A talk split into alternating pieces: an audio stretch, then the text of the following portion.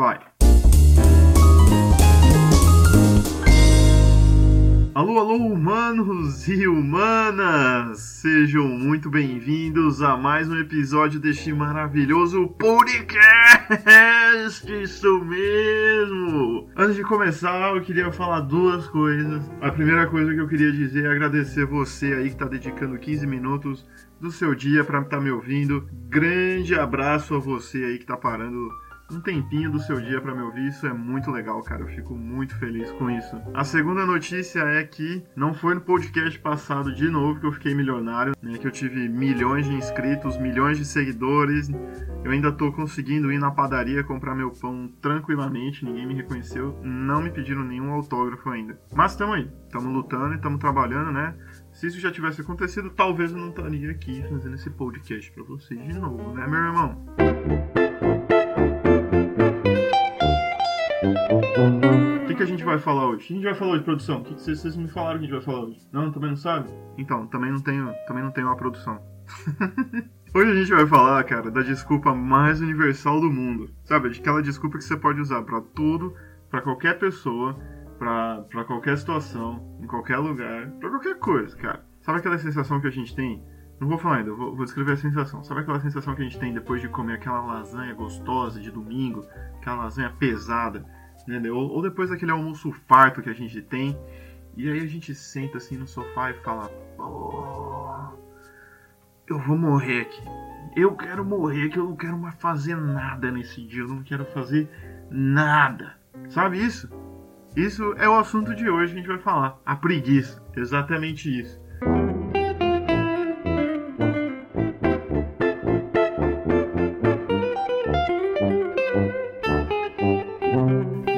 Preguiça que ela aparece em todo, em todo lugar, principalmente de domingo. A preguiça adora aparecer no domingo. Sabe quando você tá domingo de noite tomando aquele banho de dormir e você já começa a lembrar das coisas que você tem que fazer amanhã, daquela montoeira de relatório que você tem para fazer, daquela montoeira de trabalho que você tem que entregar e você não fez nada e já é 11 horas da noite e você fala: "Nossa, mano, já tô começando a me cansar já. Segunda-feira nem começou, eu já tô cansado.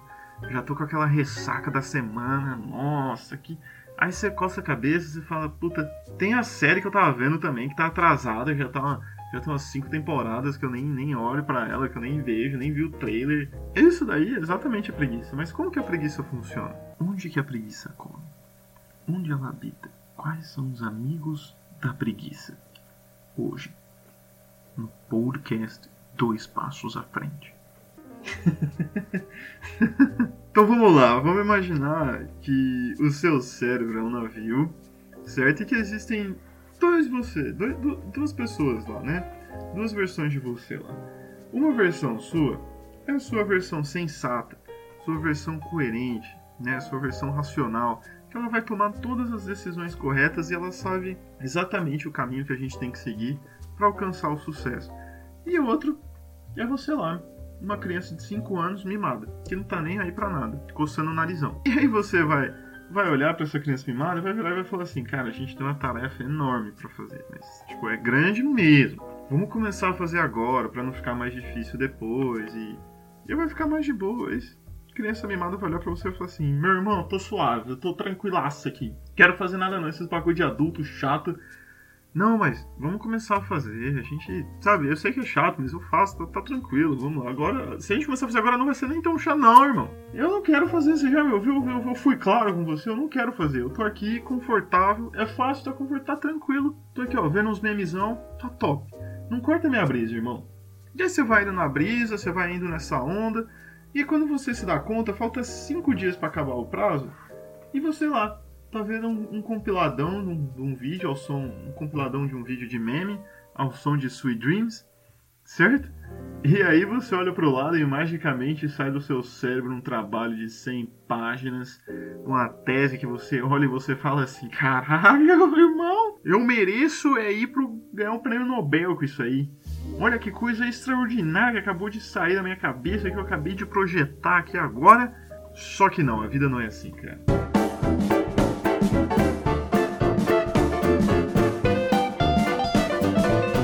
E aí você vai ficar desesperado para fazer as coisas. E aí, onde algumas indústrias, né, como a do café, como a do energético, vão lucrar pra caramba, porque você vai precisar se manter acordado para fazer isso. E talvez depois, talvez depois que você acabar de fazer essas coisas, até a indústria farmacêutica comece a lucrar um pouquinho, né, depois das consequências de ter ingerido altas doses de cafeína e dormido poucas horas no dia, né? Então vamos lá. Você, mimado de 5 anos de idade, essa, essa pessoa mimada de 5 anos de idade que mora dentro da sua cabeça, ela não tem visão que o seu outro eu tem. Ela vive totalmente no momento presente. Ela não tem memória do passado, então ela não consegue corrigir os erros né, que você teve no passado, hoje, agora no presente e fazer projeções para o futuro. Ela não tem visão alguma do futuro, certo? E ela só sabe e só gosta de duas coisas: o que é fácil e o que é divertido. Em um mundo onde só existem crianças, onde unicórnios vivem pulando por aí, e você todo contente, né, dançando, todo sirilepe ali, você seria uma pessoa muito bem sucedida se você só fizesse coisas fáceis e divertidas. Mas a gente não vive num mundo né, de criança, no mundo da imaginação. Infelizmente, a gente não vive na terra do nunca, né? Nós vivemos, nós somos adultos, a gente tem que fazer coisas chatas, nós temos que fazer obrigações porque nós temos responsabilidades. E aí onde entra o seu outro eu. Do outro lado, né? O seu outro eu é uma versão racional que ele pode fazer várias coisas que o seu outro eu não consegue fazer. Ele consegue olhar para situações como um todo, ele consegue ter uma visão do passado, o, ele consegue ter uma visão do futuro, então ele consegue aprender a partir dos erros que come, foram cometidos no passado e criar um plano de ação bem estruturado para o futuro, para você não se prejudicar no futuro, para você ser uma pessoa bem mais produtiva no futuro. E, e essa pessoa sensata, ele só vai fazer somente aquilo que faz sentido a ser feito. Só vai fazer aquilo que faz sentido a, a ser feito. É isso que ele vai fazer, é a única coisa dele. Então, se fazer sentido ficar de boa e descansar e curtir e ver vídeo de meme ao som de Sweet Dreams, ele vai fazer isso. Ele, ele sinceramente, ele vai. Vai falar, ah, beleza, de boa, fica aí fazendo. Mas o problema tá quando não é de boa fazer isso. Quando não é de boa fazer isso, ele vai virar para você e vai falar assim, ó, a gente tem a gente tem muito trabalho para fazer. Vamos começar a fazer agora, né? Vamos, vamos, vamos começar. E aí, se eu só que ele fala, mano, não corta minha brisa, eu tô aqui, eu tô de boa, quero ficar aqui não vou fazer porra nenhuma. E aí ele entra na onde eu chamo de parquinho do mal, né? O que é o parquinho do mal? O parquinho do mal é onde todas as pessoas, todos os procrastinadores estão. É o lugar de procrastinar, é onde você vai deitar, onde você vai mexer no seu celular, onde você vai jogar seu videogame, onde você vai tirar o atraso da sua série, onde você vai sair com seus amigos, onde você vai fazer tudo. Você tem tudo isso para fazer. Só que você também tem uma puta tarefa para completar e você não tá fazendo nada, você não tá nem aí, você tá de boa. E aí, assim, lá na entrada do parquinho tá o seu eu sensato, olhando assim pra sua criança mimada de 5 anos, falando assim: vai dar bosta, vai dar bosta, vai dar bosta, caralho, vai dar, sai daí, a gente vai se ferrar daqui a pouco, vai dar merda, vem pra. Para com isso, sai. Geralmente, esses momentos acontecem quando assim, quando você quando começa a tocar uma publicidade entre um vídeo e outro, quando vê uma publicidade num vídeo do Facebook ou ou quando geralmente acaba a internet por um tempo, sabe quando a internet acaba e aí você fala assim, putz, será que eu tenho alguma coisa para fazer hoje? Parece que eu tô, eu tô, com aquela sensação de que eu tinha alguma coisa para fazer, eu tô esquecendo. Aí você fica assim, será que eu. Ah, tenho nada não, tô suave. Então, essa sensação de que você tem alguma coisa para fazer é o, é o, seu eu sensato lá no fundo, assim, vai dar bosta! Vai dar bosta, tá dando bosta já, vamos sair daí. Aí depois de um tempo, né, depois de um tempo, o parquinho ele começa a ficar um pouco escuro. O clima ali no parquinho já, já não é, já não é mais o mesmo. As coisas, as coisas, sei lá, tão, já, já tá meio assim, já tá meio estranho. Você, você acorda um dia as coisas estão meio estranhas, né? E aí aparece o quê? O nosso querido e amado monstro do pânico, né? O monstro do pânico ele vai aparecer, vai atormentar todo mundo, vai tirar todo mundo do parquinho. Por quê? Porque o monstro do pânico é a única coisa em que a sua criança mimada de 5 anos de idade teme. Então a sua criança de 5 anos de idade vai correr para longe e vai se esconder. O que é o monstro do pânico na vida real? O monstro do pânico geralmente é aquela mensagem do seu amigo falando assim: meu irmão, você fez o, o trabalho da professora Joana, deixa eu dar uma olhada aí na, na, naquele tópico que falava sobre a extinção dos animais e não sei o que, porque eu preciso catalogar mais uns 3, 4 e eu não consegui achar essa informação. E aí você fica assim, puta merda, cara. Mas que trabalho ele tá falando? Eu falei, puta, aquele trabalho gigantesco da professora que eu nem comecei a fazer. E você fica, nossa, eu tô muito ferrado, cara. Eu tô muito ferrado. E, e aí você se vê ferrado, você se vê nessa situação complicada, sabe? E, e, e aí é o monstro do pânico tomando conta de você. E é onde você vai dormir, né? 4 horas por dia, você vai ingerir doses gigantescas de cafeína através de café energético e você vai acabar fazendo o trabalho, você vai realizar ele. Só que vai ser aquele trabalho que você deseja? Não, não vai. Não vai ser aquele trabalho que você deseja com qualidade e, e nem com a sua capacidade máxima, porque você vai estar mais preocupado em entregar esse trabalho do que em fazer, oh, em, em, fazer um, um, bom trabalho, né, propriamente dito. Você vai estar mais preocupado em entregar esse trabalho do que deixar algo bem feito, com calma, revisado, caprichoso.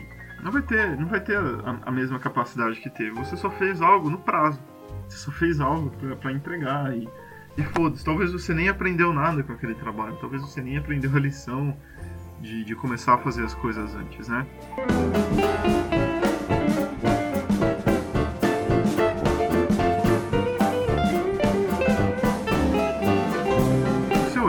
De 5 anos de idade, ele tá em todos os lugares. Eu citei o exemplo de trabalho aqui, mas, mas ele tá em todos os lugares. Sabe quando seu amigo te chama para sair e você não tá nem um pouco afim? E aí você inventa um monte de desculpa para ele, você simplesmente vira e fala: Pô, tô com preguiça. Então, é seu eu mimado de 5 anos de idade, porque você não quer ir lá sair com ele, né? Só que você. Só que você não percebe que depois o seu amigo pode usar a mesma tática com você, ou inventar mil e umas desculpas para não enrolar um rolê que você quer, ou falar que simplesmente tá numa preguiça. Vamos lá, a gente tem preguiça para tudo, cara. A gente tem preguiça para comer fruta, a gente tem preguiça para comer fruta. E isso é uma experiência minha. Eu fui, eu fui na nutricionista e ela falou assim: Que fruta que você tá comendo? Eu falei assim: banana e maçã. Aí ela falou: Só? Eu falei: Só banana e maçã. Ela, mas por quê? Eu falei: Porque é mais fácil de achar no mercado. ela ficou muito puta comigo. Muito. Ela mas como assim? É, é, mais fácil. Antes no mercado, eu vejo lá banana e maçã, eu pego e, e é simples, é isso. É só isso. Preguiça de ficar escolhendo outra coisa. Eu sei ali, a maçã tá, tá vermelhinha, tá bonitinha, a maçã tá amarela. É essa mesmo. Simples. Não tem que ficar tocando, dando peteleco pra, pra saber se tá top ou não. Certo? Quantas vezes você já deixou de, de, de, sair? Quantas vezes você já deixou de fazer alguma coisa porque você tava com preguiça? E, e essa coisa acabou sendo, pô, é, épica. E você acabou perdendo por causa disso. Você já parou para pensar nisso também? Você já parou para pensar em, em, quantas vezes a gente já, já deixou de fazer alguma coisa com, com nossos amigos, com nossos familiares, que a gente tava com preguiça e acabou acontecendo alguma coisa imprevisível que deixou aquilo ali épico, memorável, todo mundo ia lembrar disso? Você já parou para pensar nisso? Você já parou para pensar quantas vezes você deixou de dar like no meu podcast porque você estava com preguiça de fazer isso, amiguinho? Já? a grande mensagem que eu queria passar é o que? A gente, a vida não é só coisas divertidas e fáceis. Na nossa vida existem coisas chatas, é, existem momentos em que a gente vai ter que fazer coisas chatas. Só que se a gente fizer as coisas chatas primeiro, nós vamos ter tempo para fazer as coisas divertidas e legais. Nós vamos ter mais oportunidades para fazer as coisas divertidas e legais, né? É, nós vamos ter mais organização, mais organização na nossa vida. Tudo vai melhorar. Tudo porque a gente extinguiu a preguiça. Eu não estou falando que a gente vai acabar com nossos problemas, nem, nem nada, mas muita, muita coisa melhora. Muita coisa melhora acabando com, com a preguiça, né? Vamos pensar, cara, a gente perde muito tempo em rede social, a gente perde muito tempo mexendo em, em Facebook, em Instagram, e perde muito tempo discutindo política no Facebook, porque porque é fácil, porque é simples. E o que, que a gente ganha discutindo isso lá? Entendeu? Um, um, troféu, um troféu joinha, a gente ganha meia dúzia de likes, cara. Enquanto você discute política, tem tipo 50 trabalhos atrasados para fazer, 50 relatórios, mas você lá, xingando todo mundo no Twitter. Você tá bombando no Twitter. Trabalho tá atrasado, mas o Twitter tá, ó, tops. Então vamos repensar um pouco nas coisas, né? Vamos tomar mais controle. Vamos deixar o nosso eu sensato tomar mais controle do barco, ao invés da nossa criança de 5 anos de idade. Beleza? É, antes de acabar o podcast, eu gostaria de agradecer você que me ouviu até aqui, né? E eu queria encerrar isso aqui com uma pergunta. qual que foi a situação mais escrota que você já se meteu porque você ficou com preguiça? Fala aí pra mim, manda mensagem pra mim, comenta no podcast e no próximo podcast eu vou, vou ler isso daí, tranquilo? Tenha uma ótima semana, um ótimo dia, um ótimo resto de dia, whatever. Aquele abraço, falou!